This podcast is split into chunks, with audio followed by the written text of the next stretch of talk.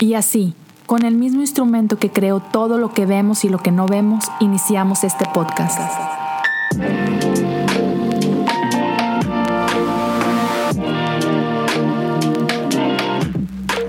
Bienvenidos a Cosas Comunes. Hey, ¿qué onda? Gracias por acompañarme en este segundo episodio de esta serie a Por Siempre, aquí. Entonces estoy muy contento de que me puedas acompañar una vez más. A todos, hey, esta es su casa, así que vamos a tener esta, esta bonita plática. Eh, y el día de hoy me quiero enfocar en el cielo. Y seamos honestos, todos tenemos una idea de cielo, ¿no? Y, la verdad es que quizás mi idea de cielo no se parece a tu idea de cielo, pero tenemos que llegar a, en algún momento hacernos esta pregunta, ¿por qué creo lo que creo? Y creo que eso es muy importante. Cuando no estamos dispuestos a cuestionar lo que creemos, hay algo raro.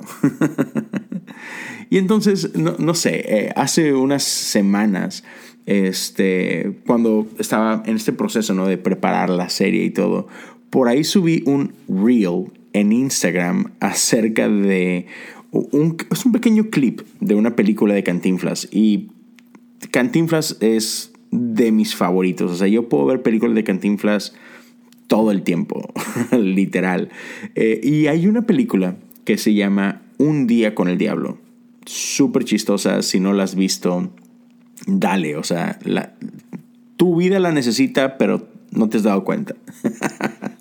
la, cosa es que e, en esta película, uh, Cantinflas e, es un, es un tipo normal, en algún momento este, se ve ah, involucrado en, en una guerra, es un soldado y pues se muere en esa guerra, ¿no? Y está súper chistoso porque en ese momento te cuenta que el cuate llega a un lugar, o sea, de repente se encuentra en un lugar así como que, pues como que con mucho humo, este, y no es humo, son nubes, pero parece humo. Y, y está así como que, órale, ¿de dónde estoy? Y, de repente llega a un área y está así como que una, una enorme eh, pared como que de, de tela, ¿no? Con un cordel inmenso y pues él, él toca eh, jale el cordón este es, y, de repente se abre, ¿no? Se abren estas cortinas y, el tipo pasa y de repente vemos esta escena donde hay alguien en un escritorio enorme, ¿no? Y desde que lo ves, yo creo que todo el mundo sabe perfectamente quién es este viejecito que está ahí. ¿Por qué? porque todos tenemos una idea del cielo, ¿no? Y ah, está este, este con que chiste, esta historia común de que Pedro e, es el que está a la puerta del cielo, ¿no? Este, y entonces, pues efectivamente llega Cantinflas y es como que este, medio perdido, ¿no? Y pues Pedro lo invita a pasar y toda la cosa. Y tienen este diálogo, ¿no? Acerca de dónde estás, por qué estás aquí, cuáles son las expectativas, este, necesitamos checar tu, a ver si estás en la lista y todo esto, ¿no? Y otra vez, hay gente que piensa que el cielo es así, este, que neta piensan que Pedro está a las puertas del cielo y, que tiene una lista, así como si, como si fueras a, ir a una boda muy nice, ¿no? Donde pues hay que confirmar que realmente tengas una invitación, ¿no? Y, tenemos esta idea de que el cielo está entre las nubes y que hay angelitos con alas y con arpas y areolas, oh, perdón, lo estoy diciendo todo mal, pero, ¿sabes? Con esas coronitas eh, arriba de su cabeza. Y entonces la neta es que muchos de nosotros tenemos esta idea caricaturesca acerca del cielo. ¿Por qué? Pues porque es lo que hemos visto de que estamos chiquitos, ¿no? Y tenemos esta idea de que a veces bebés son como estos, ah, perdón, tenemos esta idea de que ángeles son como estos bebés rechoncitos, este, que flotan eh, ahí con sus alitas y, y toda esta onda, ¿no? Y otra vez, lo que creemos informa cómo vivimos. ¿no? Es, por eso que sí es importante. Y, no sé si te ha tocado a ti, pero al menos a mí me ha, tocado tener muchísimas conversaciones en donde las preguntas que salen al respecto del cielo es quiénes van, quiénes no van ahí, qué rayos vamos a hacer todo el tiempo, porque pues se supone que ahí vamos a pasar la eternidad, ¿no? Eh, ¿Vamos a reconocer a las personas? ¿Voy a estar junto a mi esposa? a mi familia como tal, o sea, voy a vivir con ellos, vamos a tener una casa, ¿qué, vamos a hacer ahí? Este, incluso tenemos todas estas ideas, ¿no? Y, películas como estas caricaturas de todos los perros van al cielo. Y, oh, no es así, ¿no? O sea, otra vez, ya. Y, y una cosa que queda muy clara es que en este concepto que todos tenemos del cielo, y perdón por la generalización, es que podemos concluir de que tenemos esta idea colectiva de que el cielo está en algún otro lugar. O sea, tú le preguntas a un niño, ¿dónde está el cielo? Y todo el mundo te apunta arriba, ¿no? A las nubes. Ahí está el cielo. ¿Dónde está el infierno? Y todo el mundo te apunta abajo, como si, como si el infierno estuviera, no sé, en, el centro de la tierra, ¿no? Pero ya, e, e, este es el tipo de, de ideas que tenemos al respecto, ¿no? Y, después tenemos ideas de que en el cielo nos vamos a reencontrar con gente que amamos, gente que ha estado ahí esperando por nosotros, pero otra vez, no todos son bienvenidos a este lugar. Y, es ahí donde empiezan todas estas cosas. Y es cómo, o sea, no todos son bienvenidos en el cielo. Y entonces, ¿mi familia va a estar ahí o no? Porque, porque si mi familia no va a estar ahí, ah, no sé si ese es un cielo en el que yo quiero estar. No, estoy diciendo yo esto, pero conozco gente que dice este tipo de cosas. ¿Por qué? Porque amo a mi familia. Y si mi familia no va a estar ahí, entonces eso quiere decir que va a estar en el, en el otro lugar, o sea, en la opción B. Y, y yo, yo puedo estar acá en este cielo sabiendo que mi familia va a estar en, el, en la opción B, que es infierno, y voy a estar bien con esa idea, voy a estar bien por la eternidad sabiendo eso. Y, hay gente que dice, ah, sí, pero no te va a importar, o sea, Jesús va a estar ahí y con eso es suficiente, o sea, no te va a importar nada más porque vas a estar perdido viendo la cara de Jesús todo el tiempo. Es como que... No sé si eso suene a un cielo, ¿sabes? Entonces, ya, vamos a, meternos a, esta parte, ¿no? Donde espero, mi, intención es que podamos a darle un poquito de forma a, a la idea bíblica de cielo, porque es el libro en el que confiamos, ¿no? Es el libro en el que nos basamos. Y, parte de lo, que, de, lo que estoy tratando de hacer el día de hoy es de que, que al menos nuestras ideas se alineen verdaderamente a lo que dice este libro. Porque creo que muchos pensamos que, que nuestra idea de eternidad es correcta. Pensamos en cielo, pensamos en infierno, pensamos en salvación, pensamos en juicio y pensamos que tenemos una idea bíblica al respecto, cuando la realidad es que es muy probable que muchas de nuestras ideas estén muy lejos de lo que la Biblia enseña realmente, de lo que Jesús enseña al respecto. Así que, si te parece, nos metemos a esta parte, ¿va? En Mateo 19 tenemos esta historia donde, donde un, un hombre rico se acerca con Jesús y le hace una pregunta. Esto lo vas a encontrar en Mateo 19, verso 16. Dice, Maestro, ¿qué buena acción tengo que hacer para tener la vida eterna?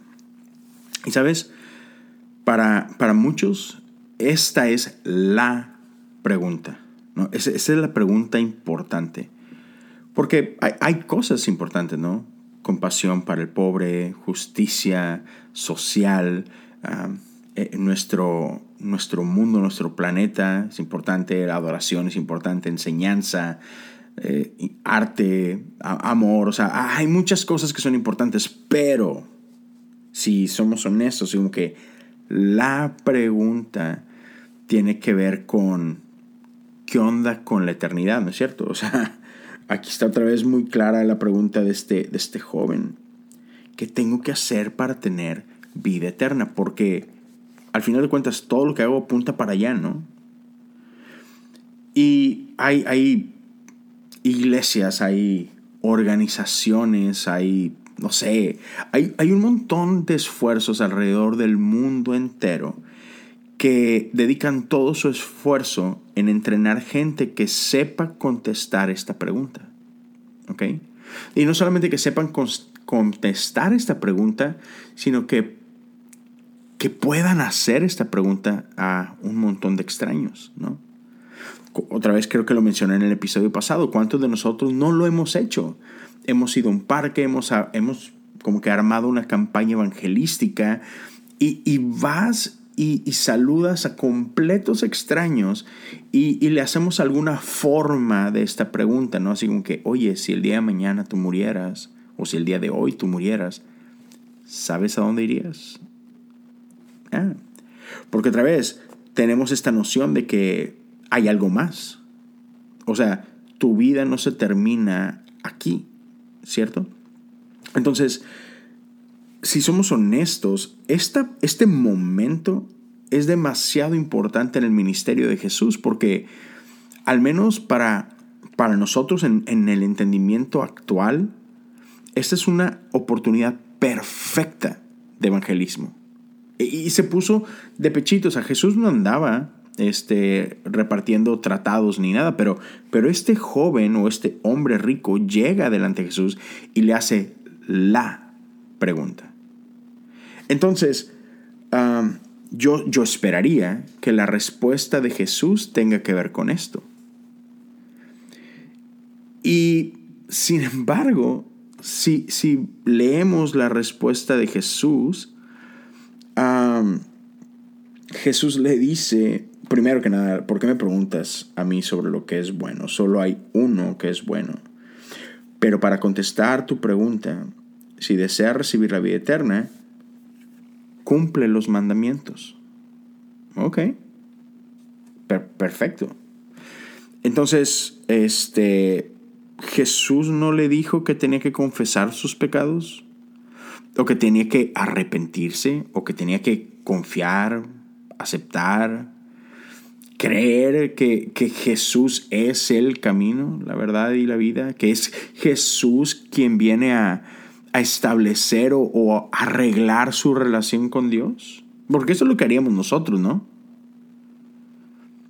Jesús no hace nada de eso. Otra vez, Jesús le dice,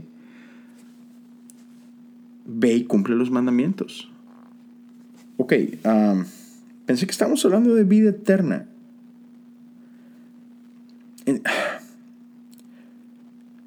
¿Por qué, ¿Por qué vida eterna tiene que ver con guardar los mandamientos? Que mandamientos son cosas que yo tengo que hacer, pero que no se supone que la vida eterna es un regalo. Entonces estoy un poco confundido. Ok, pero va, ok. Hay que guardar los mandamientos. ¿Cuáles mandamientos? ¿Los 10 mandamientos?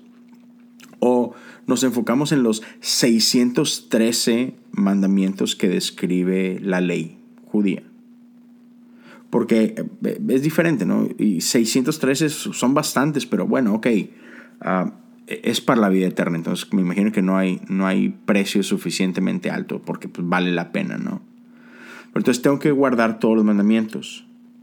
Ah, ok, ok, ok, ya, ya, ya. Ya entiendo por qué es importante no tatuarse, ¿verdad? Porque eso está e-, en parte de esos 613 mandamientos, pero, pero también está uno que dice que no me debería de rasurar. Ah, ¿qué hago con eso? Ok, ok. Y, hay uno que dice que la mujer cuando está en su periodo, en su periodo menstrual, por si alguien no sabe de lo que estoy hablando, que, que, que no debería de tener contacto con el mundo que la rodea, porque si no, entonces pues vuelve a todo el mundo impuro y oh man, entonces ya valimos queso, porque creo que todos, todos la hemos regado en algún punto respecto a esos 613 mandamientos. Ok, pero, pero Jesús sigue hablando. Y, y, si nos enfocamos en los 10 mandamientos, uh, hay unos mandamientos que tienen que ver con, con Dios, con nuestra relación con, con, Dios, o sea, los primeros cuatro.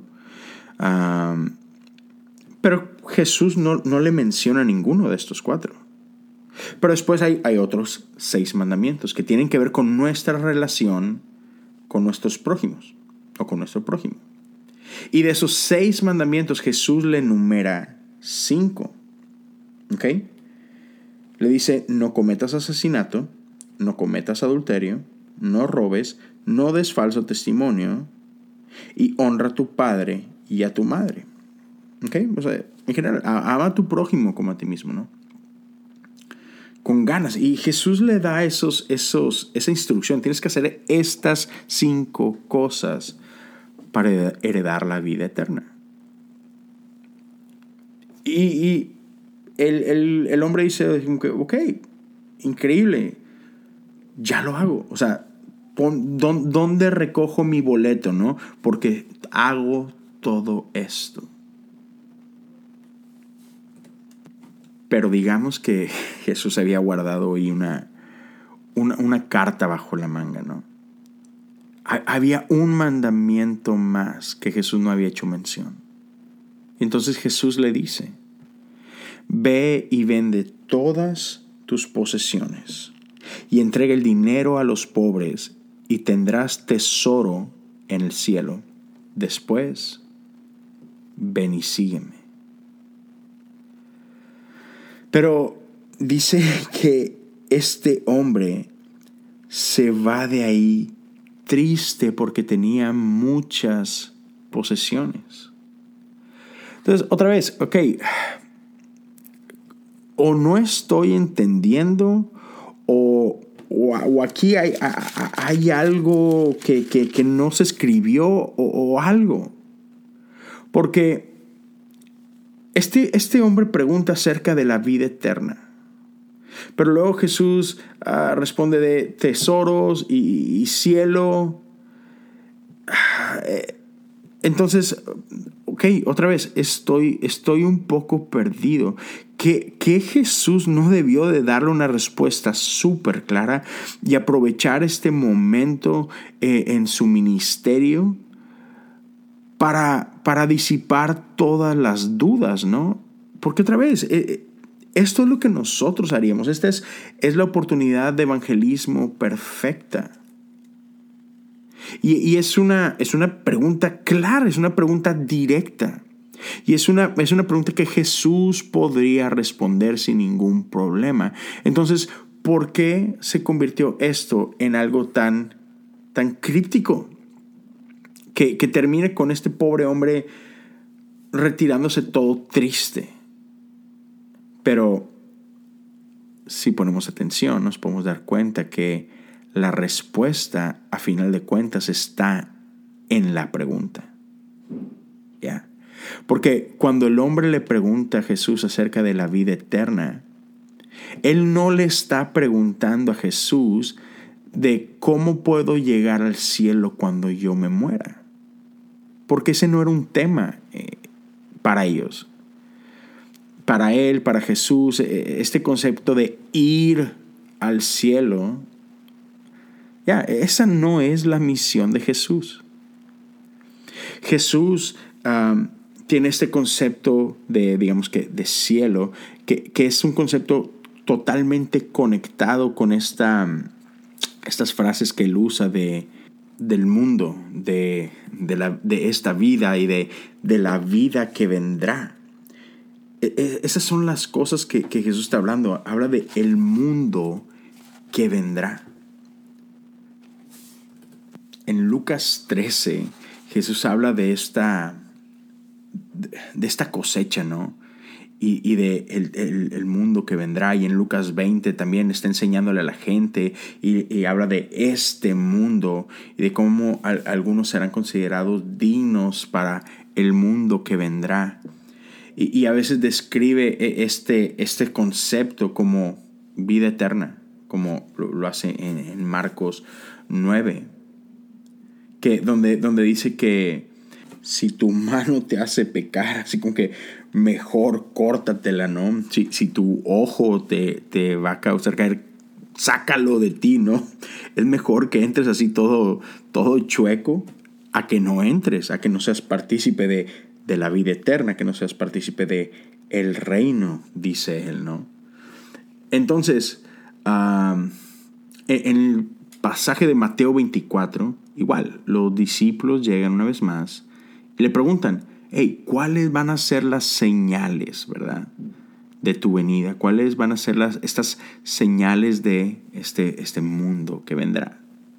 Porque otra vez, así nos han enseñado a pensar, ¿no? Este mundo, el mundo que vendrá. Y, nosotros le, llamamos a estas cosas, no sé, eras o periodos de tiempo, ah, y, entendemos así como que esta era, o sea, donde estamos viviendo hoy, y, luego entendimos la era que está por venir, ¿no? Y entonces Jesús nos, nos deja saber, ¿no? Que, que la vida e, en el mundo que vendrá es, es, hablar de vida eterna. Y Hebreos, e, e, en el lenguaje de hebreo, hay una frase que, que, habla al respecto. Y es una frase que es Olam Habab. Entonces, ¿qué es lo que tenemos que hacer para poder heredar Olam Habab? Es esta era, este tiempo, y el tiempo que vendrá, que es pues el que le sigue a este, ¿no? Entonces cuando, cuando este hombre, yo sé, suena algo revuelto, pero cuando este hombre rico se, se va de la presencia de Jesús, Jesús voltea con los discípulos y les dice, les aseguro que todo el que haya dejado casa o esposa o hermanos o padres o hijos por causa del reino de Dios, recibirá mucho más en esta vida y, y tendrá la vida eterna en el mundo que vendrá. Ahí está otra vez. Esta vida y el mundo que vendrá. Y ahora, e, esta palabra que, traducimos como, como el mundo que vendrá, e, esta vida, e, es la palabra ion a-I-O-N. No sé, no sé cuál será la pronunciación correcta. Ion, Aeon. Ah, pero pero es, es una palabra griega que encontramos en el Nuevo Testamento que tiene varios significados, ¿ok? Y uno de estos es este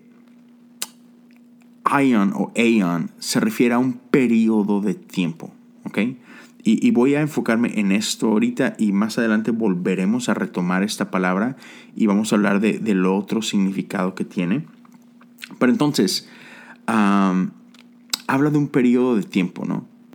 No sé si te ha tocado usar expresiones como esto, ¿no? Así como que cuando llevas esperando mucho tiempo y, lo decimos, de que, oh, esto pareció eterno. Eh, ¿sabes? Son solamente expresiones que, tenemos, ¿no? Para, para tratar de, manifestar que, un periodo de tiempo que acaba de pasar, pues se sintió demasiado largo. No estamos hablando literalmente que algo fue eterno en el sentido de para siempre, ¿no? Ah, incluso, o sea, estas bellas canciones y poemas que escribimos y todo, y se me vino a la mente esta canción de de Juan Gabriel, creo, y, ah, se me olvidó el nombre de la, de la otra chava, la española, pero es Amor Eterno, ¿no? Y, y hablamos mucho en este concepto y pues realmente eh, cuando juras amor eterno a una novia y, y, truenan al año, o sea, fue eterno. Ah, no, pero la intención está ahí, ¿no? O sea, otra vez es eh, simplemente lenguaje. Y para esto creo que es muy importante que entendamos que esta palabra aeon no significa por siempre o eterno en el mismo sentido en el que ahora entendemos esos conceptos, ¿no?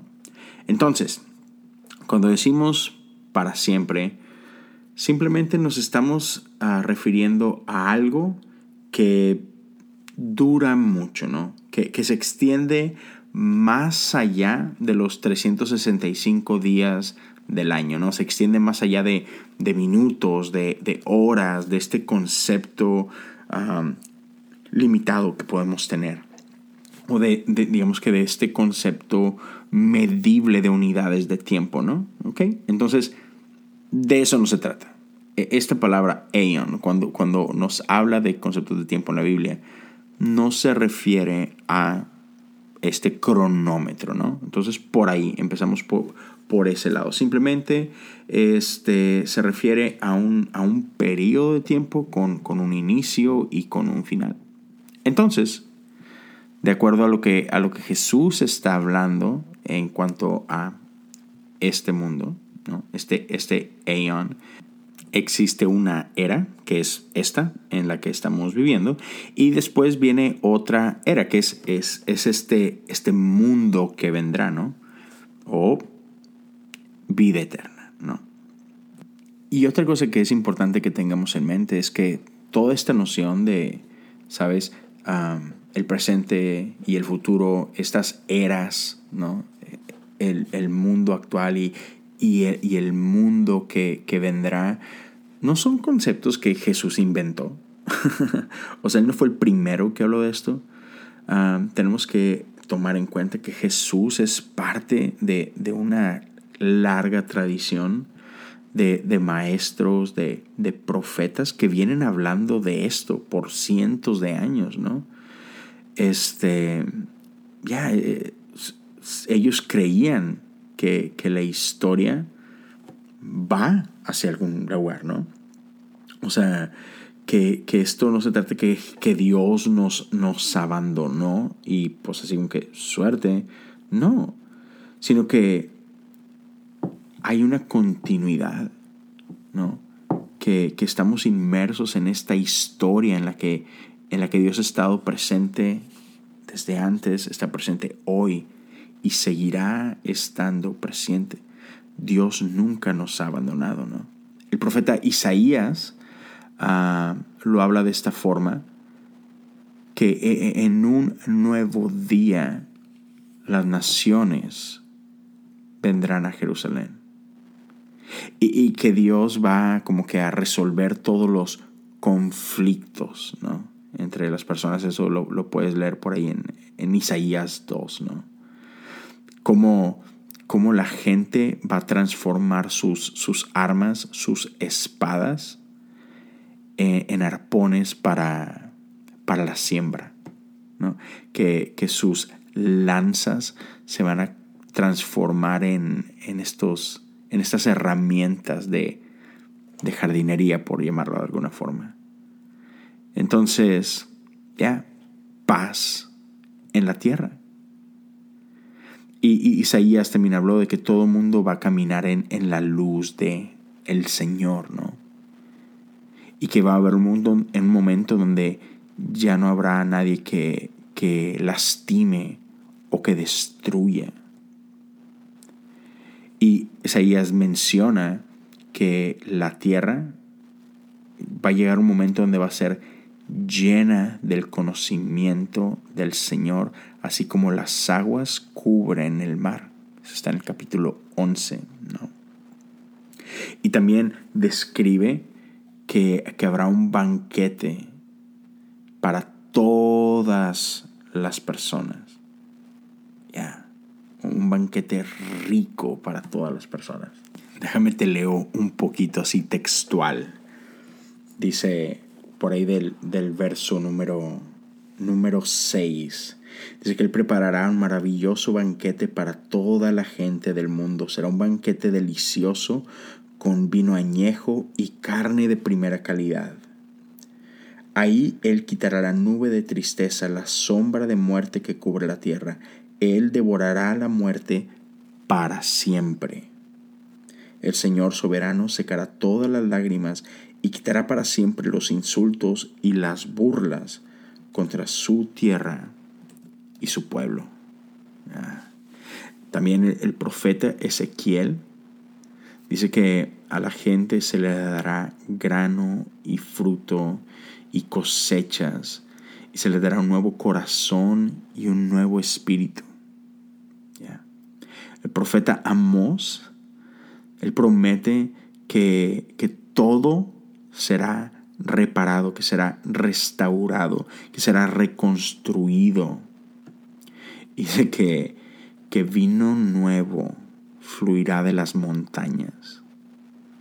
Así que si leemos a los profetas, podemos darnos cuenta que este, que este mundo que vendrá, del que ellos hablan, suena mucho como cielo en la tierra, ¿verdad? Y es porque así es, literalmente. Entonces, sería bueno ah, como que tomar en cuenta un par de observaciones de algunas observaciones que hacen los profetas respecto a este mundo que vendrá, ¿no? Y una de esas observaciones que es muy importante es que ellos hablan, hablan perdón, de todas las naciones. ¿Ok? Es un lenguaje inclusivo. No importa el color de tu piel, la lengua, tu dialecto. ya, e, e, esas, e, esas comidas, esa música, todos estos patrones, hábitos, las ropas, tradiciones, todo, las celebraciones, es multiétnico, es, multisensorial, es, es, ya, es multitodo, ¿no? Y es, es increíblemente hermoso y complejo y todo, todo está conectado. Entonces, e, es, es, importante darnos cuenta de esto. Y es, es bello ver cómo estas diferencias de las que habla, a través toda tribu, toda lengua, toda nación, está, está con la palabra, reconociendo que estas individualidades son importantes, que nuestras identidades no, no, se van a perder o van a ser reprimidas, sino que va a ser celebrado. Entonces, es una, una, es una unidad que va mucho más allá de todo lo que podemos comprender incluso. Hay diversidad en ello. Entonces, quizás estas, quizás estas son malas noticias para gente intolerante. quizás este, este, este mundo, este cielo que, que la Biblia nos está hablando, va a ser un lugar donde racistas van a ser bastante miserables, ¿no? Clasistas van a ser miserables.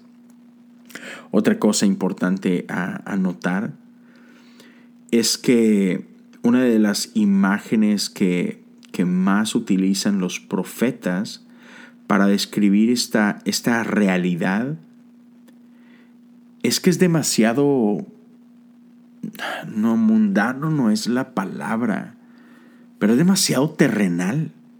¿sabes? Habla de vino y habla de siembras y habla de granos y habla de gente y habla de fiestas y habla de construir casas. Entonces, es, es aquí. y, es lo, parte de lo que le da nombre a esta serie. Es, es para siempre. Aquí. Estamos hablando de este mundo este mundo que conocemos, que habitamos, pero rescatado, transformado, renovado. Cuando Isaías está hablando de estas, de estas lanzas que se van a transformar en, herramientas de, agricultura, de, de jardinería, está haciendo estas referencias, ¿no? Sembrar e, e, el cortar, cuando Jesús incluso habla de esto, ¿no? Que, hace este ejemplo que somos como, como esta, estos viñedos que necesitan ser ah, cortados y, cuidados. Otra vez es jardinería. Está hablando de plantas. Eh, que necesitamos estar, recibir agua, que nuestras raíces necesitan estar profundas. Otra vez, o sea, imagínate, o sea, visualízalo, ¿no? Manos llenas de tierra, sucias, con, con, tierra debajo de las uñas, ¿no? Entonces, ya, fruta, jugo corriendo por, por tus manos. Entonces, solo piensa en eso. No sé si, si, si te ha tocado alguna vez este, caminar con, con tenis blancos por el césped, por el zacate. Inevitablemente se te van a poner verdosos, ¿verdad? Ya. Esta vida que vendrá, este mundo que viene, es terrenal. Otra cosa, mucha de, la visión de la que ellos hablan en este, en este mundo que vendrá no es nuevo. Podemos remontarnos a Génesis, ¿no? donde nos encontramos con Adán y Eva, los cuales fueron puestos en este jardín y se les dio total libertad para nombrar animales, para cuidar de la tierra, para disfrutar de la tierra. ¿Sabes? El, nombrar todas estas cosas es, traer órdenes, participar, es, es tener este... ¿Cuál es la palabra que me gusta? Ya, participar con lo que Dios ya está haciendo entre nosotros. Así que, ya, o sea, es esto. El mundo es, es grande, es hermoso, es fascinante. Y Dios literal nos dice, hey, haz algo con esto. Entonces, para que haya vino, alguien tiene que aplastar las uvas. Para que una ciudad sea reconstruida, alguien tiene que cortar árboles, ¿no? Para, para que no haya más guerra, alguien tiene que destruir las armas. Entonces, participación es importante, involucramiento es importante. Jesús sigue buscando por esos socios que quieran participar de lo que Él está haciendo en el mundo, ¿no? Gente que, que quiera tomar esto con, con seriedad, con responsabilidad, que decida cuidar de, de, esta tierra y de aquellos que vivimos y habitamos en ella, ¿no? Entonces la, la Biblia habla muchísimo de, de, responsabilidad social, de responsabilidad ambiental, y, y, otra vez tenemos esta esperanza de que, de que Dios no ha abandonado su creación, sino que Dios habita en medio de ella y que nos ha, ha hecho a nosotros partícipes de todas estas cosas. ¿no? Entonces, tenemos que tener este entendimiento que tenían los profetas. E, ellos creían en este Dios que es la fuente de todo, ¿no? E, ellos creían en este Dios que, que no había abandonado a su creación, ¿no? Entonces e, ellos tenían esta esperanza en este Dios que puede hacer lo que los humanos no pueden hacer, ¿no? Pero en este Dios que da nuevos espíritus y nuevos corazones y nuevos futuros. Ya. Esto es, esto es central en nuestro entendimiento de este, de este, de esta nueva era, de este nuevo mundo del que Dios está hablando. Entonces, para que, para que esta nueva realidad pueda existir, hay ciertas cosas que tienen que dejar de existir. ¿Sí me explico? O sea, si quieres algo nuevo, entonces algo viejo tiene que dejar de existir. En este caso podemos remontarnos a guerra. En esta nueva era que Dios está formando, hay cosas que no pueden continuar. Violaciones, injusticia, violencia. ¿Qué más te gusta? este, este amor desmedido por, por la acumulación, orgullo, división, explotación, desgracia ¿sabes? Odio, racismo.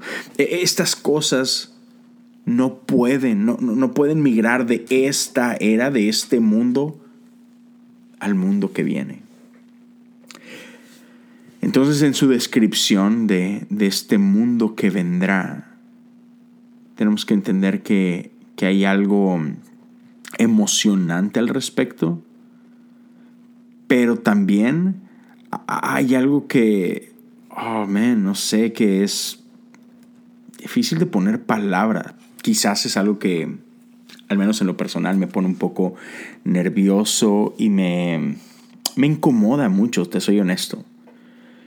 Y, y la realidad es que, que, la Biblia sí habla de esto, ¿no? Que entonces si, si, tenemos que deshacernos de estas cosas que acabo de mencionar, y, y sé que hay muchas más, pues entonces cosas tienes que cambiar, ¿no? Hay, cosas, si cosas van a tener que ser expulsadas de este nuevo mundo, entonces hay decisiones que tienen que llevarse a cabo, ¿no? Hay, juicios que sí tienen que darse. Y, los profetas nos hablan de, este proceso de purificación, um, este proceso de, no sé si llamarlo separación, ¿verdad? Pero, pero un día donde ya, el juez tiene que tomar un dictamen. Y, ellos le llamaban a esto el día del Señor, ¿no? Y, y es este día donde básicamente Dios dice, basta, basta, no más de esto. Si, si vamos a establecer shalom, y, y, shalom no es solamente un saludo, no es decir hola o adiós. No, shalom es esta palabra hebrea que, que más que hablar de paz, habla de, no sé cuál sea la mejor expresión, es difícil ponerlo en palabras, pero es, es, es armonía, es, es cuando algo está completo, perfecto, ¿sabes? Entonces, si, si vamos a establecer shalom, entonces tienes que quitar de la ecuación todo aquello que pone en peligro este shalom. Entonces, otra vez, ellos se referían a esto como el día del Señor, este día en el que Dios dice no más a la injusticia, no más a la opresión, ¿no? Y, eso me encanta porque Dios siempre está del lado del débil, ¿no? Entonces, tenemos que hablar un poquito acerca de, de esto, ¿no? Y te mencionaba hace rato, a mí me incomoda. a, a, mí me incomoda porque en cierta forma me cuesta creer en un Dios de juicio. Porque uh, si me conoces, yo, yo hablo mucho de este, de este Dios de amor y de este Dios de paz y todo, ¿no? Pero no puedo tampoco ignorar que la Biblia sí habla de, de un juicio. Y si somos honestos, nosotros enjuiciamos todo el tiempo. Y, a veces nos cuesta creer eh, o concebir un, un Dios de juicio, pero otra vez, nosotros hacemos juicio todo el tiempo. Y sí, hay juicios que no tenemos que participar, o sea, hay juicios tontos en los que no tenemos ni por qué meternos, ¿no? Pero, pero, pero hay ciertos juicios que son necesarios, ¿verdad? Cada vez que vemos corrupción en nuestra sociedad, claro que hacemos un juicio. Cada vez que, que detectamos abuso, ya, claro que esperamos juicio. Cuando vemos, y esto lo vemos bastante en nuestra sociedad actual, cuando mujeres son abusadas, asesinadas, maltratadas, cuando, cuando niños pasan por abuso, claro, claro que esperamos juicio. Creo que eso es lo correcto, ¿no? Entonces, ¿no, no clamamos acaso por justicia? O sea, ¿no es esto algo bueno, de hecho? Ya. Anhelamos juicio. Tenemos sed de justicia.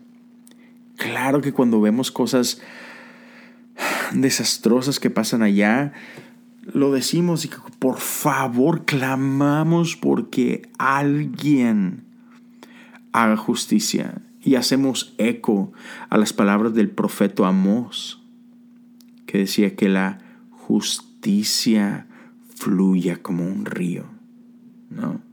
Entonces, ya, algo similar con la palabra eh, enojo.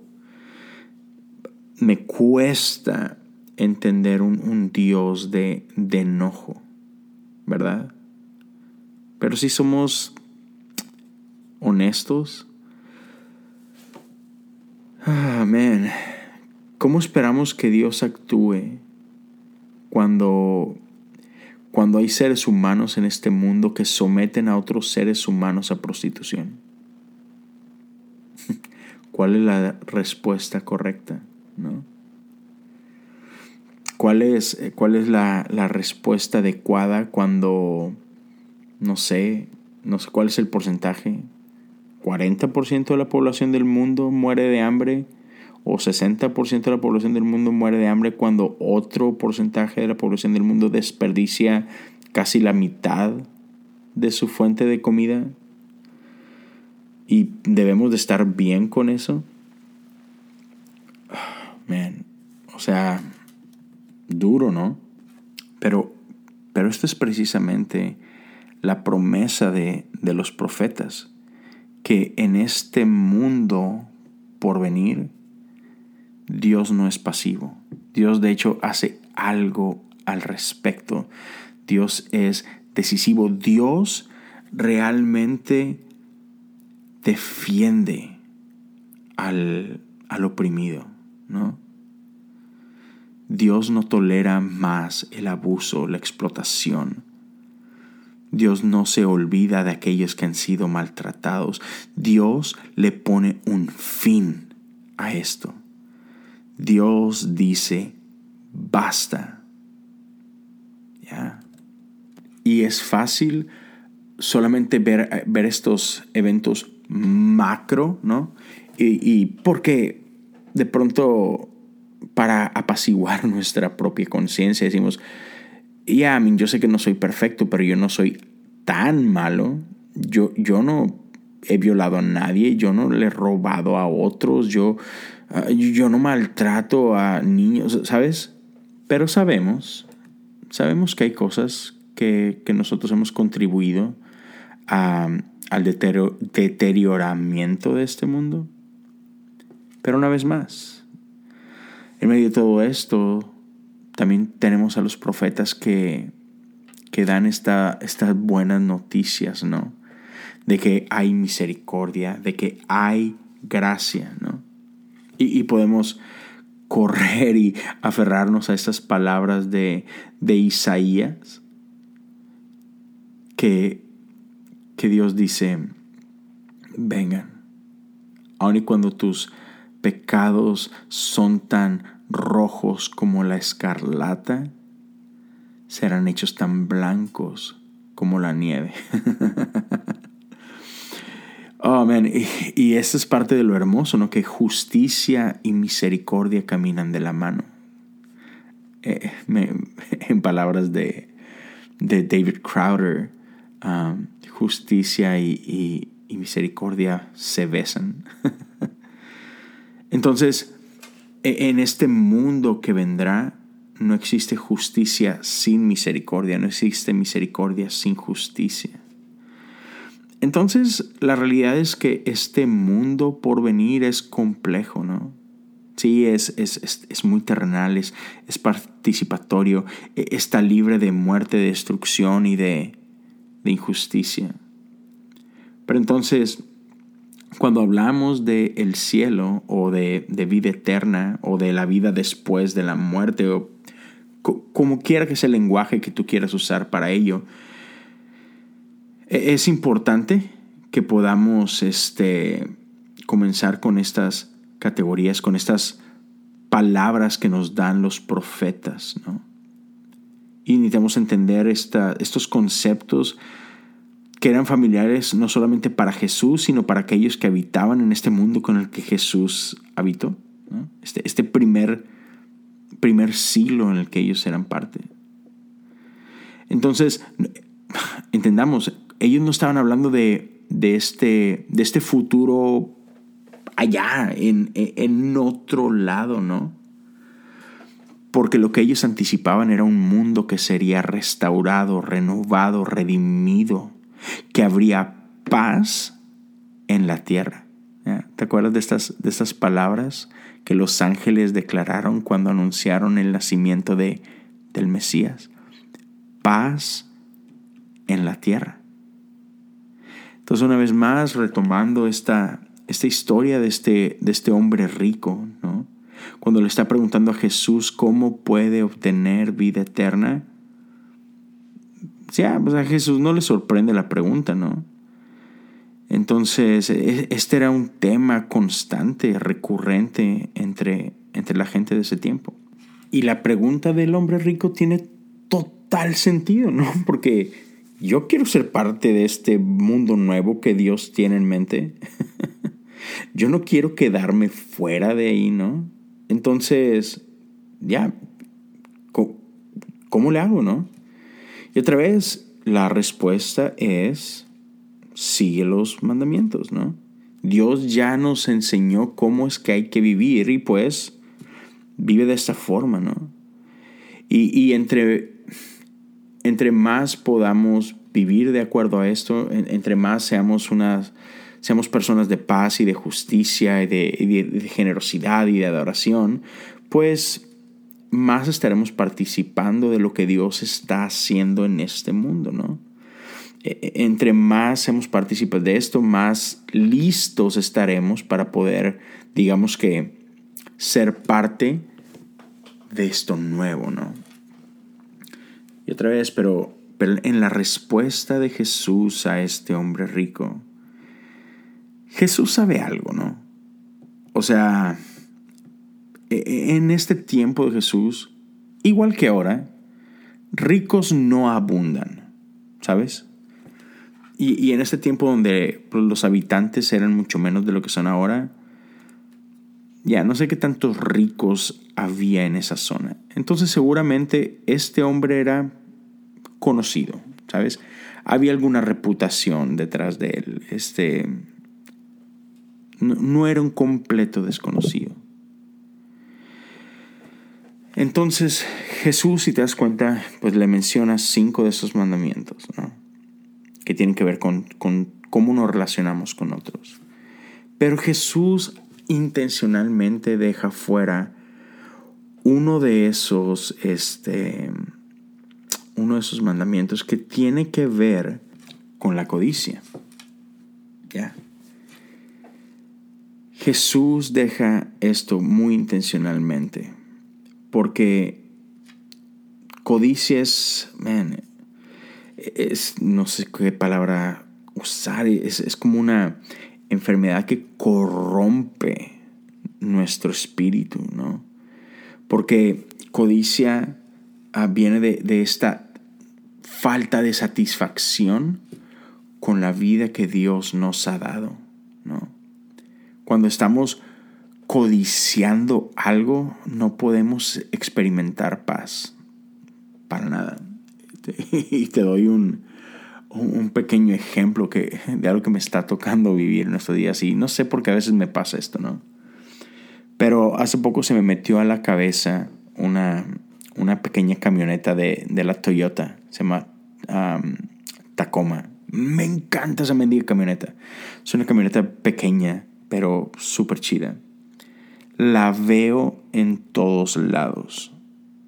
Y la quiero. O sea, necesito una Tacoma en mi vida. Y en buena onda no estoy en paz. O sea, quiero una mendiga Tacoma. Y, entonces en eso, no no la puedo comprar. O sea, no puedo tener una Tacoma, por más que quiera. Pero a veces me sorprendo que estoy pensando en ella todo el tiempo. O voy manejando y veo una y la quiero, ¿no? pero no la puedo tener. Y, eso pasa con codicia. Nos roba nuestra paz, nos roba nuestro enfoque. Y tenemos aquí a Jesús, ¿no? Le dice, hey, necesitas hacer esto. Necesitas deshacerte de todas tus posesiones y darle el dinero a los pobres. Pero esto no es algo que Jesús va y le dice a todo mundo. ¿Por qué no? Porque pues para otros no es un problema, pero para él sí. Ya. Este hombre lucha con esta codicia. Y, la cosa es que codicia no va al mundo nuevo. codicia es, una de estas cosas que, que no puede entrar en el mundo nuevo que Dios está haciendo para nosotros. En, este mundo redimido, en, esta nueva realidad que Dios quiere para nosotros, ya, codicia no está invitada a la mesa. Entonces, piensa en esto, ¿cómo puede Dios ah, darle algo más a este rico si ni siquiera ha sido un buen administrador de lo que tiene hoy aquí? ¿Cómo, cómo Dios te va a dar más? Y sabemos, hemos escuchado esta frase, ¿no? En lo poco has sido fiel, en lo mucho te pondré. Pero cuando no entendemos y no somos responsables de aquello que sí se nos ha dado hoy, ¿cómo, ¿cómo puede Dios darnos más? Y esto no aplica solamente para ricos, ¿eh?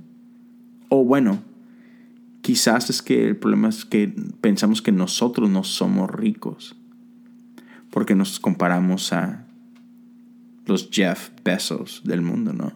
Elon Musk, um, Carlos Slim. Pero si tú estás escuchando esto, y lo estás escuchando desde un teléfono o desde una computadora, ya lamento ser yo quien te dé las noticias, pero tú eres de los ricos del mundo. pero Jesús le deja saber de que, hey, si puedes confiar en que Dios te puede liberar de esa codicia, de esa avaricia, tendrás tesoros en el cielo, pero eso es lo triste que, que este hombre no pudo hacer eso, no pudo desprenderse de estas cosas. El hombre llegó con una pregunta acerca de, de la vida allá, ¿verdad? Pero Jesús lo aterriza a su vida aquí. Jesús le deja claro que que no puedes llevarte al futuro esto que estás viviendo hoy. Allá hay tesoros en el cielo. Y eso debe ser suficiente. Entonces, ¿qué quiere decir, no?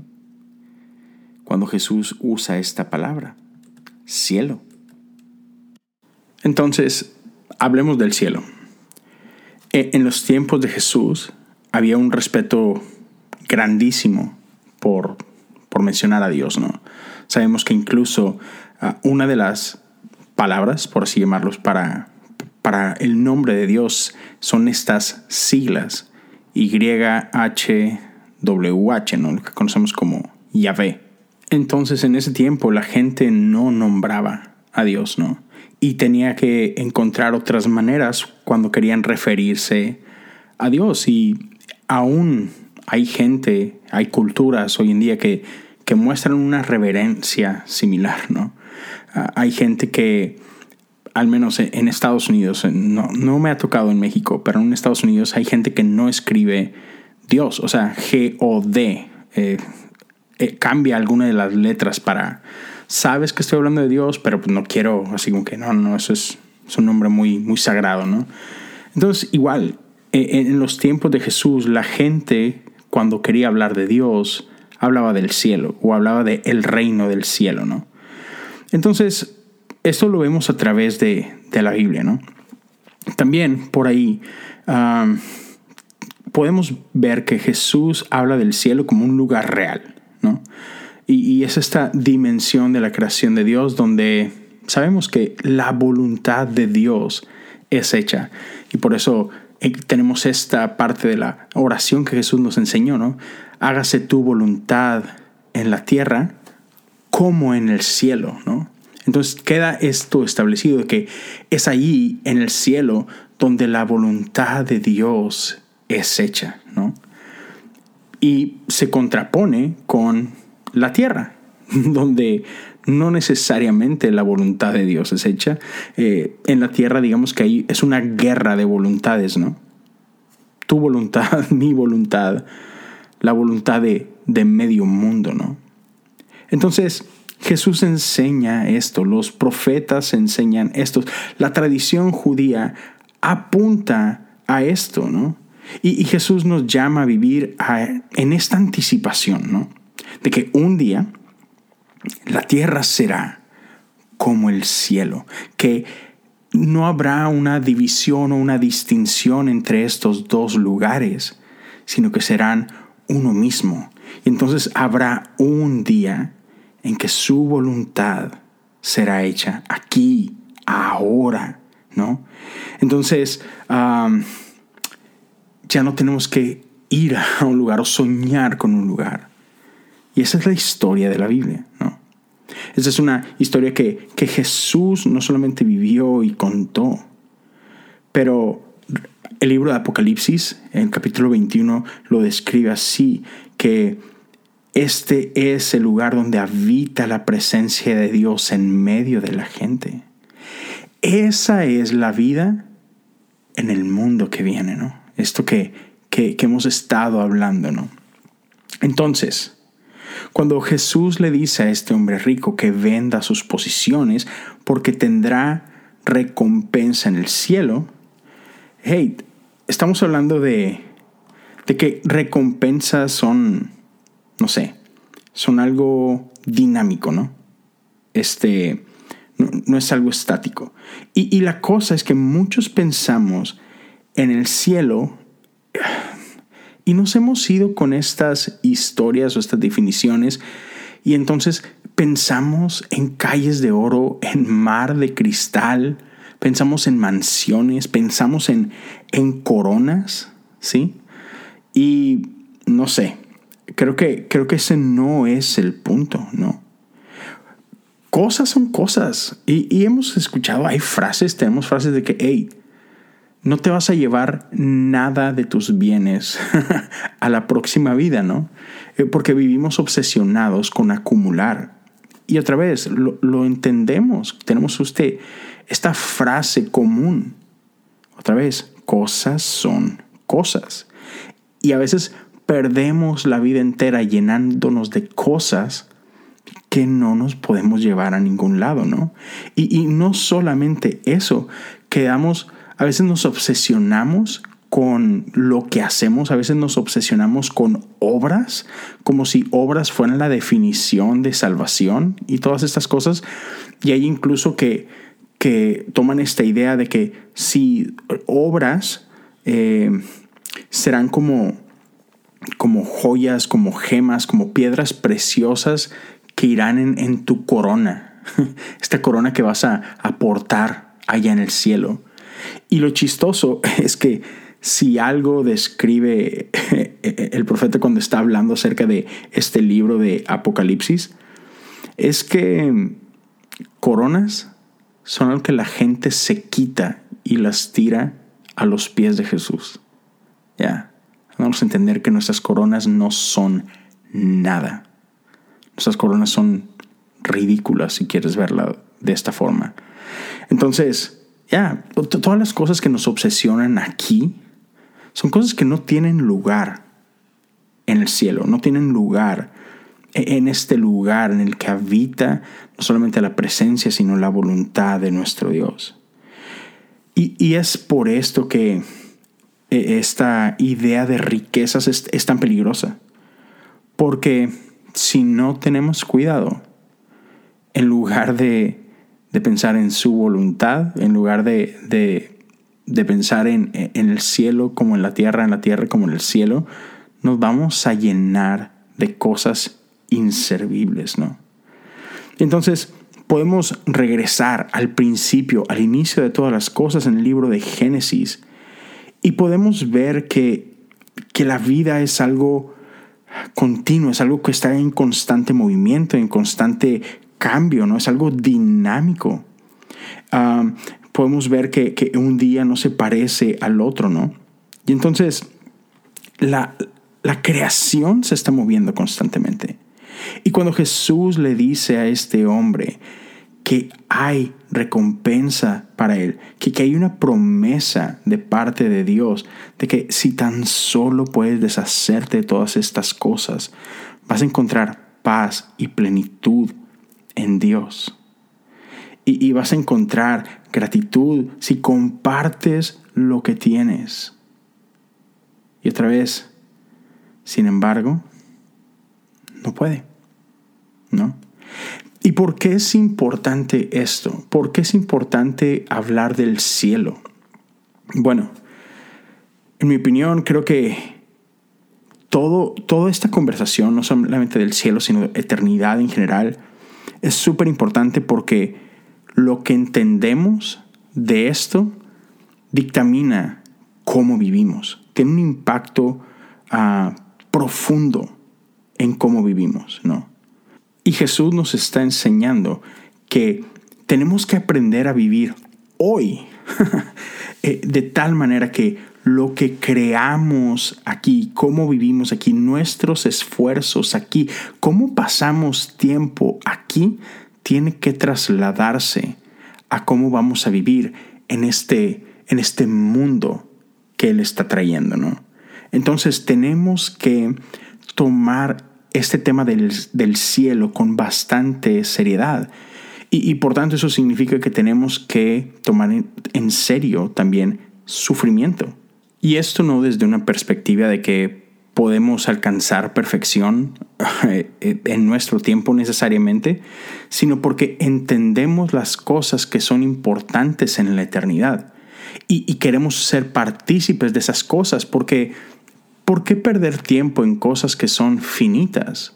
¿verdad? Que, que, no tienen importancia mañana, pero hey, si descubrimos que son cosas que son importantes aquí y, allá, ahora y mañana, entonces podemos participar en, la, en las cosas que Dios está haciendo, porque sabemos qué es lo que Él quiere, hacia dónde está llevando a su creación. Entonces, podemos voltear a ver alrededor del mundo y encontrar la necesidad que hay. Y depende de dónde estás tú, estoy seguro que podemos encontrar cosas diferentes, pero sabemos que hay lugares en el mundo en los que no hay agua limpia, sabemos que hay lugares en el mundo donde no hay suficiente comida, sabemos que hay lugares en el mundo donde cientos o miles mueren cada año porque no tienen cosas básicas como higiene, como drenaje y cosas por el estilo. Y otra vez, son cosas que son importantes hoy y serán importantes mañana. Y esa es una de las incoherencias más tristes que, que al menos yo me he encontrado. Y es que aquellos que se la pasan hablando acerca de ir al cielo son los que menos hablan acerca de traer el cielo a la tierra. Sea, y, por otro lado, podemos caer también en el extremo de quienes solamente queremos ver el cielo en la tierra hoy y, no pasamos tiempo pensando en, en, el cielo cuando morimos, ¿no? Jesús nos invita a anticipar ese día en el que el cielo y la tierra serán unos donde, donde podremos ver negocios honestos, arte redentivo, leyes honorables, una, una vida sustentable, donde podemos tener medicina, educación, podemos construir ah, casas, podemos levantar hermosos jardines, eh, todos estos lugares y estas actividades que son sagradas, cuando son hechas con Dios en el centro, con Dios como nuestro socio, porque son cosas que son valiosas hoy y seguirán siendo valiosas mañanas en el cielo y en la tierra. Y hay, una, hay, una cosa que se llama escatología, ¿no? Que ah, si no tenemos cuidado podemos abusar de ella, pero con, los lentes correctos, escatología, puede traer mucha belleza a nuestra vida. Escatología son estas cosas que hablan de, las cosas que están por venir, de las últimas cosas, de los últimos eventos. Y, y éticas nos habla acerca de cómo vivimos nuestra vida, ¿no? Entonces, una vez más, lo que tú crees acerca del futuro le da forma, informa y determina cómo vivimos ahora. Entonces, si, si tú crees en el cielo como este lugar al que vamos un día a escapar, ¿sabes? De, que vamos a dejar todo esto atrás y, vamos a, a, ir a otro lugar increíble y maravilloso. Otra vez, entonces, no, esto, esto que está pasando aquí y ahora nos va a dejar de importar. Porque lo único que queremos es irnos de aquí lo más pronto posible. Entonces, una, el ver el cielo de manera correcta nos invita no a escapar de este mundo, sino a embellecer este mundo, a honrar este mundo, a ser buenos administradores de este mundo, sabiendo que estamos participando en lo que Dios está haciendo y nos importa a nosotros porque a Dios le importa. Entonces estamos listos, estamos ah, dispuestos a colaborar con Dios para traer el cielo a la tierra, para ver su voluntad hecha aquí y ahora como es hecho allá por siempre. Entonces sobre esta pregunta que muchas veces nos llegamos a hacer acerca de que, ¿qué vamos a hacer cuando estemos en el cielo? Hey, quizás te invito a imaginarte esto. Simplemente hazte tú esta pregunta. ¿Qué es lo que disfrutas? ¿Qué es lo que amas hacer aquí? ¿Qué crees que va a tener un impacto allá? ¿Qué es esa cosa que cuando la estás haciendo pierdes noción del tiempo?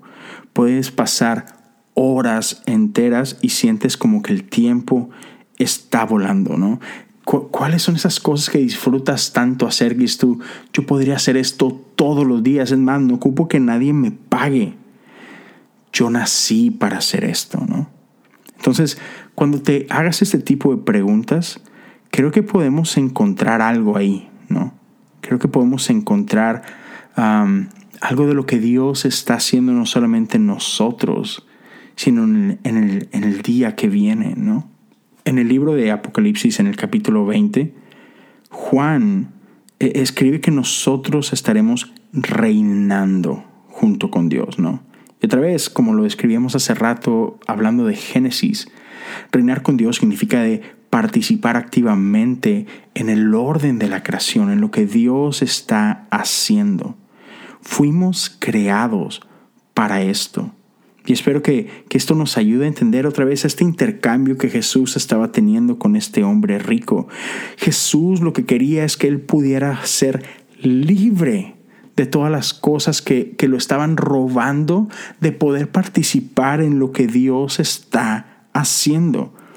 Pero e, esta falta de voluntad de, renunciar, de, de, soltar, nos deja ver algunos otros destellos de, esto que, que, Jesús está hablándonos acerca del el cielo. Y es que por un lado, sí, el cielo es este lugar increíble donde, donde hay descanso, donde hay paz, pero también es el lugar donde somos confrontados. Los profetas hablan y, prometen este mundo libre de, lágrimas, libre de, dolor, libre de, libre de angustia, libre de vergüenza, libre de enfermedades. ¿Sabes? No habrá más muerte, no habrá más dolor, no habrá más sufrimiento. Y eso está increíble, o sea, eso es, amén, eso trae, trae paz y alivio a, nuestro, a nuestra alma. Pero eso no es todo lo que es el cielo. De hecho, hay una parte que te invito a buscar 1 Corintios capítulo 3. Wow, donde, donde Pablo describe algo bastante inusual o algo que lo que normalmente no pensamos cuando pensamos en el cielo. E, él habla de fuego, él habla de flamas. déjame, déjame te lo leo. Pero el día del juicio el fuego revelará la clase de obra que cada constructor ha hecho. El fuego mostrará si la obra de alguien tiene algún valor. Si la obra permanece, ese constructor recibirá una recompensa. Pero si la obra se consume, el constructor sufrirá una gran pérdida. El constructor se salvará, pero como quien apenas se escapa atravesando un muro de llamas. wow. Wow, está duro, ¿no?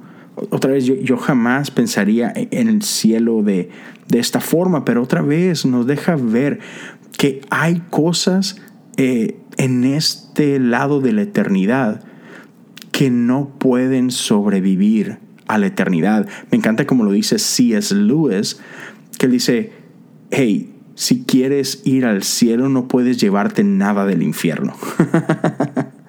Entonces, otra vez, hay cosas en nuestro corazón que no pueden permanecer. Y en este caso, en este, en este hombre, e, esa avaricia fue revelada. Y Jesús le deja claro, hey e, esto no puede continuar en el mundo que yo estoy creando. Entonces, una vez más, con, lo que acabo de leer, Pablo y los, y los profetas hablan de esto, ¿no? Que todo un día será traído a la luz, todo será revelado con, el fuego. Y, hay cosas que no van a pasar este control de calidad, por llamarlo de alguna forma, ¿no? Entonces, fuego en el cielo, ¿qué te parece, no? Y te doy un ejemplo, ¿no? O sea, imagínate un racista en el cielo. Una persona que no tolera a gente diferente a él, gente que luce diferente a él, que piensa diferente a él, y, sin embargo rodeado de toda esta gente, ¿no? rodeado de esa gente. Ah, ya, eh, eh, creo que eso, eso no sería un, cielo para él, ¿no es cierto? Entonces, ¿tú crees que eso va a resistir la eternidad? Creo que no, ¿verdad? Creo que son de esas cosas que, que este fuego del que habla Pablo consumirá. Ya. Creo que, creo que eternidad se va a encargar de, de limpiar muchísimas cosas en nuestra vida. Y es interesante que en ningún lugar vemos que, que se nos es prometida una vida diferente de manera instantánea. O sea, no vas a en un abrir y cerrar de ojos, ser tú completamente diferente. Entonces hay cosas que van a tener que ser cortadas poco a poco. Es un proceso. Hay cosas que van a tener que salir de ti, de tu corazón, cosas que, que, este, que este fuego tendrá que remover, ¿no? Y es súper normal. Ah, cuando se habla de, del cielo, pensar en esos términos de quién logra entrar ahí, ¿no? Y, y quién no. Pero si algo vemos en las enseñanzas de Jesús es que este, este cielo está lleno de sorpresas. Ya, creo que podemos ver un montón de gente que asume que va a estar ahí y que Jesús dice, ah, creo que no. y hay gente que ya digamos que está resignada a pensar de que e-, ese no es un lugar donde ellos serán bienvenidos. Y sin embargo, Jesús les dice lo contrario. Hey, bienvenido, pásale a la fiesta. Ven a disfrutar de lo que he preparado para ti, ¿no? Eso es increíble, ¿no? Esas son buenas nuevas. Hay una historia en, Lucas 18 donde tenemos a dos hombres en el templo. Tenemos un pecador que está orando arrepentido, pidiendo la misericordia de Dios. Y tenemos a otro hombre que, que se cree de los que, ya, yo soy parte del club, ¿no? Yo soy de los que sí van a ir a este lugar. Y, y, y su oración es, pomposas, oraciones uh, bastante prepotente, ¿no? Y, y, aún burlona. Es que bueno que yo no soy como este otro vato. Y sin embargo, otra vez, sorpresa, ¿no? ya, no, no, es como pensábamos. Y, y hay otra historia en Lucas 14, donde Jesús nos habla de este gran banquete. Y hay gente que está invitada a este banquete. Y sin embargo, todos tienen excusas y ya declinan la invitación. Así que por causa de esto, el, el, dueño del banquete, o sea, el anfitrión del banquete, abre las puertas e invita a todos a la mesa. Una vez más, inesperado, sorpresa, ya. No es lo que tú pensabas, ¿verdad? Constantemente Jesús está hablando a, a gente que, que se consideraba religiosa, que consideraba que ellos estaban en buenos términos con Dios. Y, sin embargo Jesús le dice, no, ¿sabes qué? le va a ir mejor a esta bola de pecadores, como ustedes le llaman, le va a ir mejor a ellos en el día del juicio que a ustedes en aquel día. Por un momento quiero que, que pienses en, en alguna de estas historias que seguramente conoces. Gente que, que tiene todo en contra. Uh, gente que ha sido golpeada por la vida, ¿no? Uh, piensa quizás en esta mamá soltera, por cualquier razón, quizás fue abandonada, quizás tuvo que escapar de la situación de su casa porque era uh, brutalmente golpeada y, y, por sobrevivir tuvo que correr de este lugar con sus, con sus hijos y tiene todo en contra. Y sin embargo lucha por su vida, lucha por sus hijos y se consigue uno, dos y hasta tres trabajos y no pone excusas y no se toma días libres y, y, nunca se está lo suficientemente enfermo como para no ir a trabajar porque sabe que sus hijos dependen de ella. Y hace el mejor esfuerzo y trabaja duro y les da todo el amor que ella puede a estos pequeños. Ella suena como una mujer en quien puedes confiar, ¿no es cierto? ¿Será acaso que a esto se refiere Jesús cuando habla de estos últimos que serán los primeros? Porque podemos voltear a nuestra cultura, ¿ok? No tienes que viajar en el tiempo. Voltea a nuestra cultura. Ponte a ver la vida de, de todos los famosos, ¿no? De, la gente de influencia, la gente de poder en nuestra sociedad. ¿No están acaso llenas las noticias de fallas morales de estos personajes, ¿no? Gente que lo ha tenido todo, que tiene todo el dinero, que tiene todo el poder, que tiene toda la influencia y sin embargo sus vidas están llenas de desorden, sus vidas están llenas de abuso, sus vidas están llenas de de injusticia. ¿Por qué teniendo todos los recursos en sus manos para para poder colaborar con Dios, de poder realmente impactar a sus comunidades. ¿Por qué en lugar de, de usar todo esto que han recibido para bendición de otros, deciden no hacerlo? Entonces, ¿serán acaso estos los primeros que dice Jesús que serán los últimos? ¿Será esta una de esas otras sorpresas de las que seguiremos encontrando?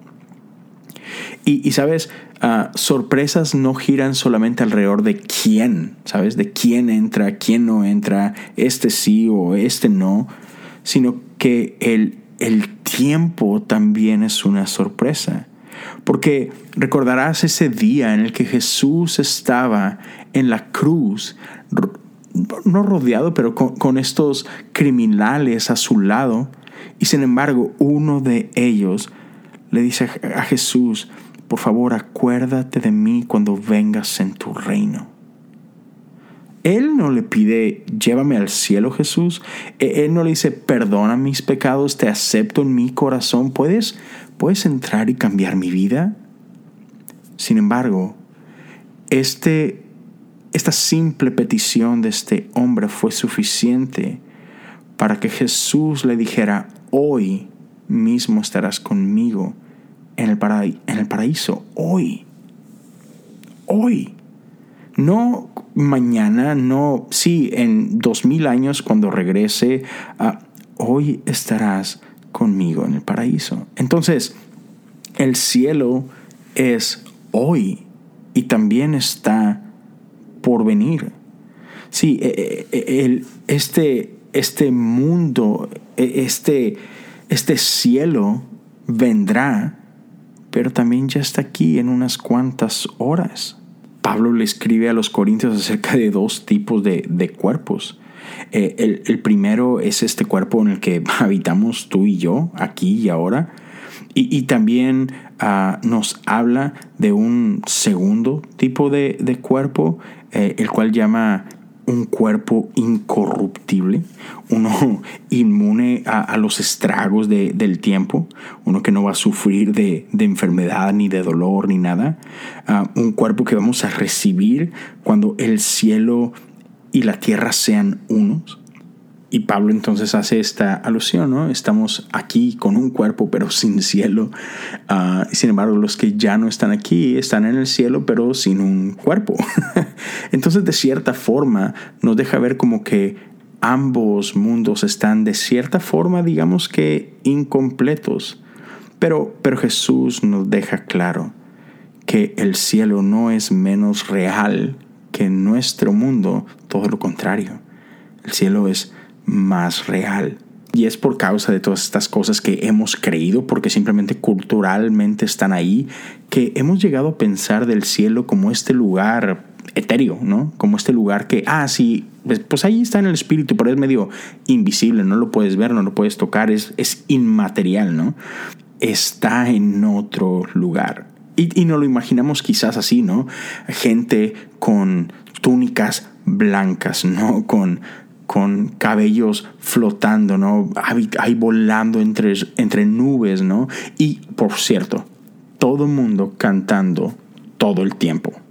Y esto nos lleva a regresar una vez más a esta palabra que describíamos a tiempo atrás, esta palabra griega, aeon, eh, en la que una de las traducciones, hablamos de una ya, la otra parte de la traducción es es una experiencia que transciende el tiempo, ¿no? Y, lo podemos ver de esta forma, de, tanto del lado positivo como del lado negativo, ¿no? Cuando estás aburridísimo, ¿qué pasa? Sientes que el tiempo no avanza, sientes que va demasiado lento, así que, come on, ¿cuándo voy a llegar? O sea, ¿cuándo se va a acabar esta tonta clase, no? ¿Hasta cuándo más tengo que esperar por por una novia, ¿no? Por un novio. Y parece que nunca va a llegar. Esto se siente eterno. ¿Cuándo voy a salir de esta racha? ¿Cuándo, Dios? ¿Cuándo las cosas van a cambiar? Llevo aquí para siempre. Sin embargo, por el otro lado, te ha pasado también experimentar tiempos increíbles en el que el tiempo vuela, ¿no? En el que has tenido conversaciones tan enriquecedoras, tan increíbles, que, que se te fueron como agua entre las manos, ¿no? Y entonces, por un lado, el tiempo parece que no avanza y por el otro lado el tiempo vuela. Entonces, esto es también Aeon. Es esta forma en la que experimentamos el tiempo no como un tiempo cronológico, sino en base a estas sensaciones, lo sentimos que transcurre o muy lento o muy rápido. En este sentido, pues, el cielo no es eterno en la forma en que tú y yo pensamos de eternidad. Que te soy sincero, más de una vez a mí me ha entrado pánico cuando pienso en eternidad. Me asusta pensar en eternidad porque pienso en esto. O sea, yo ahorita tengo 40 años y digo, ok, una persona normal vive por ahí de los 80, entre 80 y 90 y, ok, entonces imagínate cuando estemos en el cielo, van a pasar 100 años que se sienten algo, algo largos en la tierra y no es nada. Hay otros 100 años delante de ti y otros 100 después de eso y otros 100 después de eso y, ah, no sé, me empieza a ganar ansiedad a veces, te soy sincero. Pero, pero es que quizás no es así, ¿sabes? El tiempo no pasa de la misma forma. Eh, ¿Recuerdas esta frase bíblica, no? Que para, para Dios un día son como mil años y mil años son como un día. O sea, el tiempo no es lo que creemos que es. O no, no nos está hablando la Biblia del tiempo de esta forma, eternidad de esta forma. Entonces ya para ir terminando, para ir así como que amarrando esto. Yo sé, yo sé, fue, fue un episodio larguísimo. Por un lado, cuando Jesús habla del cielo, realmente está hablando de Dios. Por otro lado, cuando Jesús habla de el cielo, se refiere a este, a este futuro en el que el cielo y la tierra serán uno. Y por otro lado, es cuando Jesús está hablando del cielo, de lo que Él está hablando es de esta experiencia real, intensa, de, cómo experimentamos gozo, paz, amor en esta vida, de este lado de la eternidad y también de la era que está por venir. Ah, este cielo para Jesús no es solamente algo que pasará algún día, sino también es ahora, aquí. Para Jesús estas, estas líneas están así entrelazadas, ¿no? Él está invitando a este hombre rico una vez más y a nosotros a poder ver el cielo y la tierra, el futuro y el presente, el aquí y el ahora, como un, un, tiempo continuo, una realidad continua, no como dos cosas diferentes. Entonces, una vez más, la vida eterna tiene menos que ver acerca de este tiempo que comienza cuando te mueres. Y tiene mucho más que ver con la calidad de vida que vivimos aquí, ahora, conectados con Dios. Otra vez, la vida eterna no comienza cuando te mueres, comienza hoy. No se trata acerca de esta vida que comienza después de la muerte, es acerca de experimentar el tipo de vida que Dios quiere que comiences hoy porque continúa aún después de que mueras. Yo sé que, quizás suene raro y la Biblia lo describe en algún punto, ¿no? Que, que estamos viendo como quien ve a través de un espejo y entendamos que los espejos antes no, no son lo que, no eran, perdón, lo que los espejos son hoy, cristalinos, perfectos, HD. Antes un espejo era una imagen un poco distorsionada, ¿no? Entonces, yo sé que parece raro, ¿cómo, cómo, que el cielo está aquí y ahora? ¿Cómo puedo vivir en la eternidad ya, no?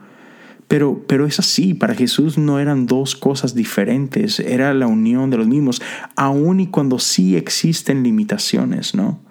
Es, te lo pongo de esta forma, es como si te metieras a nadar a una alberca con, con un traje, ¿sabes? No, me refiero a un traje de buzo, sino a, un, a, un, traje así con tu pantalón de vestir, tu camisita de vestir, tu corbata, tu saquito. Imagínate, te, estás vestido así, tus zapatitos y todo, y, te metes al, agua, ¿no? A disfrutar una, una fiesta en la alberca. Y así que, ah, pues sí, sí estás en la alberca y sí te estás mojando, pero ah, creo que no es la mejor forma de experimentar la alberca, ¿no? Entonces, algo así, estamos atrapados entre, entre estos dos mundos. Y yo sé que hay un montón de versículos que puedes leer y que puedes verlos de forma diferente, pero una vez más regresa a esta interacción entre Jesús y este hombre rico. Jesús anhela que él pueda experimentar el cielo ahora. Él, él, quiere quitar todos los estorbos de la vida de este hombre ¿Quieres, ¿Quieres la vida eterna? Vive de esta manera, aquí. Y él pensaba que lo tenía. Pero Jesús le dijo claro, ah, te falta esto. Si tan solo pudieras deshacerte de esto, podrías disfrutarlo mucho más. Podrías saborear el cielo aquí, ahora. Esa es la invitación de Jesús para nosotros. En esta vida, sí, sí, en este en este mundo roto, pero a la vez hermoso, podemos experimentar el cielo ahora. No tienes que esperar a que mueras para disfrutar la paz, el gozo, el amor de nuestro Dios que están disponibles ya mismo. Así que, ya, ¿cómo respondemos estas preguntas acerca del cielo? Lo único que te diría es, ¿sabes qué? El cielo está aquí, no está en otro lugar. El cielo está aquí hoy, no en otro tiempo, no mañana, no en cien años. Hay una invitación de parte de Jesús, aquí, hoy, en este momento, en este lugar. No desperdiciemos nuestras vidas. No, no querramos escapar de este lugar. No, no veamos nuestra vida como una prisión de la cual estamos tratando de ser liberados. Ya, solo cierro con eso. Solo entiende que este es un lugar en el que puedes colaborar con Dios.